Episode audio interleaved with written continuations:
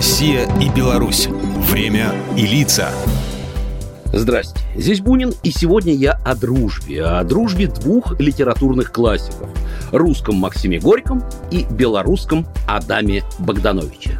Адам Богданович родился в крестьянской семье в местечке Халапеничи Борисовского уезда. Теперь это поселок Халапеничи Крупского района. В ноябре 1896 Адам Богданович знакомится с Максимом Горьким и его семьей.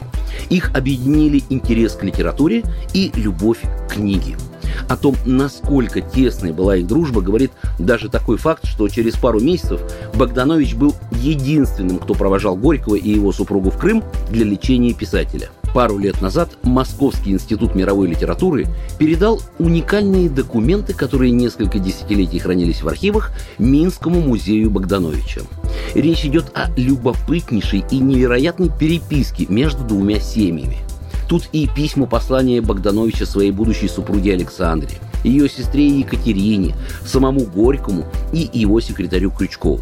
Кстати, именно переписка Горького с близкими считается крупнейшим писательским и пистолярным архивом в мире.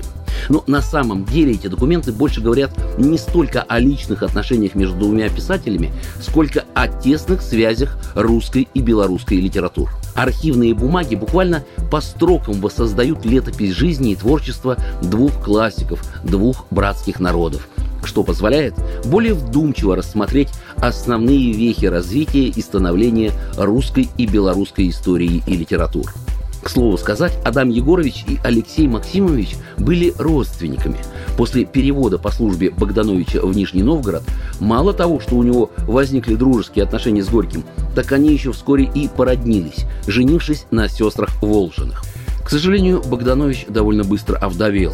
Жена Александра умерла от родов, оставив сиротой сына, который рос в семье Максима Горького – в общей сложности в Белорусский музей Богдановича передали более 300 архивных документов.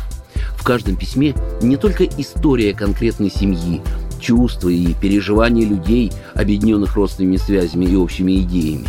В них еще и история эпохи, сложной и переломной, в которой на долю и Пешковых, и Богдановичей выпало немало испытаний – Разумеется, для Минского музея было невероятной удачей получить свободный доступ к уникальным документам, и в качестве ответного жеста музей Богдановича передал московским коллегам копии своих архивов, а организатором этих обменов выступил Постоянный комитет союзного государства. Программа произведена по заказу телерадиовещательной организации союзного государства.